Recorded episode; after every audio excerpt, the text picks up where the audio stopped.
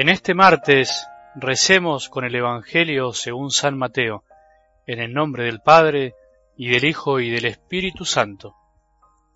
En cuanto se fueron los ciegos, le presentaron a Jesús un mudo que estaba endemoniado. El demonio fue expulsado y el mudo comenzó a hablar. La multitud, admirada, comentaba jamás se vio nada igual en Israel. Pero los fariseos decían, él expulsa a los demonios por obra del príncipe de los demonios. Jesús recorría todas las ciudades y los pueblos, enseñando en las sinagogas, proclamando la buena noticia del reino y curando todas las enfermedades y dolencias. Al ver la multitud, tuvo compasión porque estaban fatigados y abatidos como ovejas que no tienen pastor. Entonces dijo a sus discípulos, La cosecha es abundante, pero los trabajadores son pocos rueguen al dueño de los sembrados que envíe trabajadores para la cosecha. Palabra del Señor.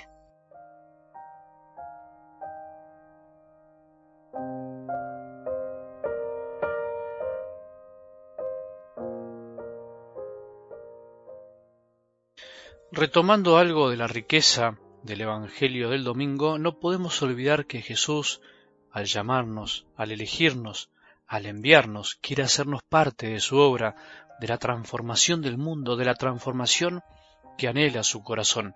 Nuestra gran carencia muchas veces en todos los ámbitos de la vida, no solo en la Iglesia, es no sentirnos parte, no asumir que somos parte de un todo y que la inmensa tarea que tenemos por delante es una misión conjunta, no de unos cuantos.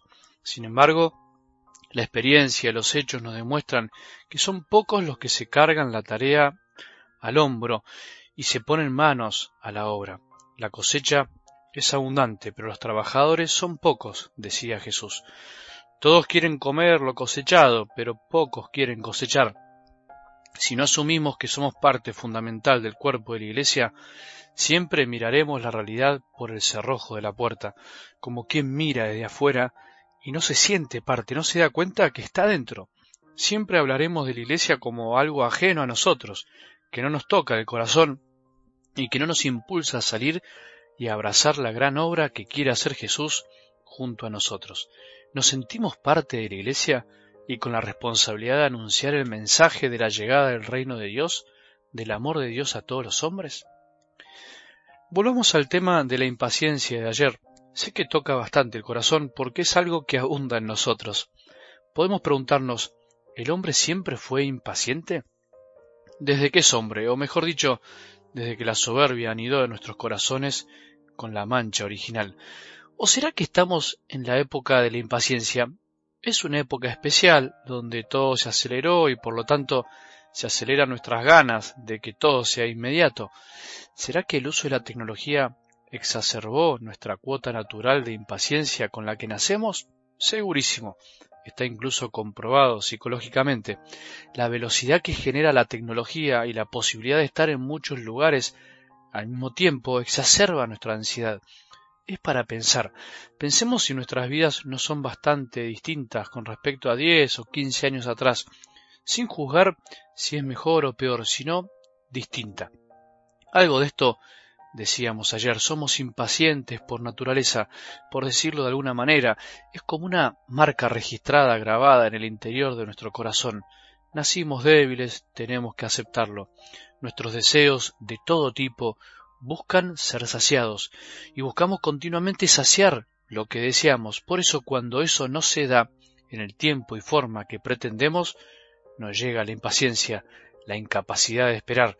Es de algún modo un sufrimiento y como no nos gusta sufrir, esto es obvio, el sufrimiento que nos genera la espera nos precipita a enojos de todo tipo y también a la tristeza por no haber alcanzado el bien que pretendíamos.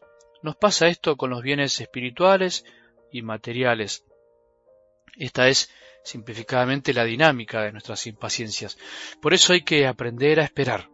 Hay que aprender a sufrir interiormente, sabiendo esperar lo que deseamos o incluso renunciar a lo que deseamos. Hay que aprender a desear y conducir nuestros deseos. No todo deseo se puede satisfacer en cualquier momento.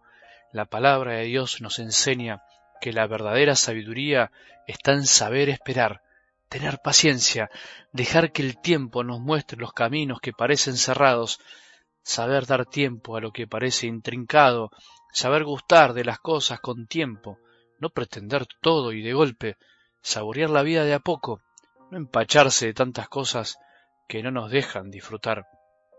Una característica del que es paciente es que no emite su opinión rápidamente, no juzga apresuradamente. El impaciente juzga todo, todo lo sabe, de todo opina, de todo se queja, en todo se precipita, en todo parece querer meter un bocado.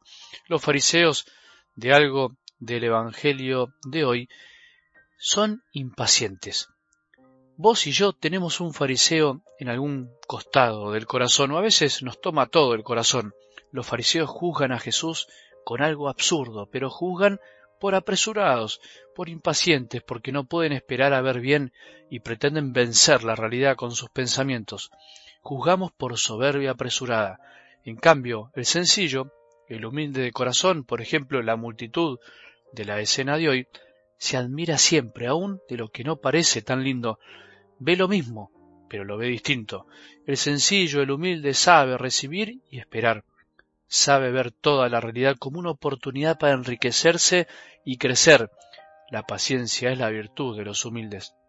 Es una maravilla empezar a transitar el camino de esta humilde paciencia.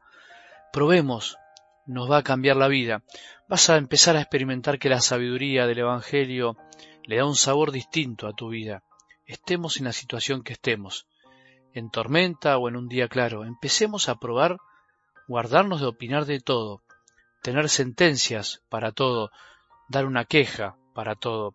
El fariseo del corazón siempre quiere aflorar. Acordémonos que la paciencia todo lo alcanza, la paciencia nos alcanza la paz.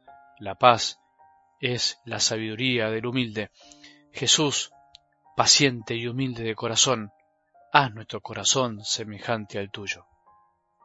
Que tengamos un buen día y que la bendición de Dios, que es Padre misericordioso, Hijo y Espíritu Santo descienda sobre nuestros corazones y permanezca para siempre.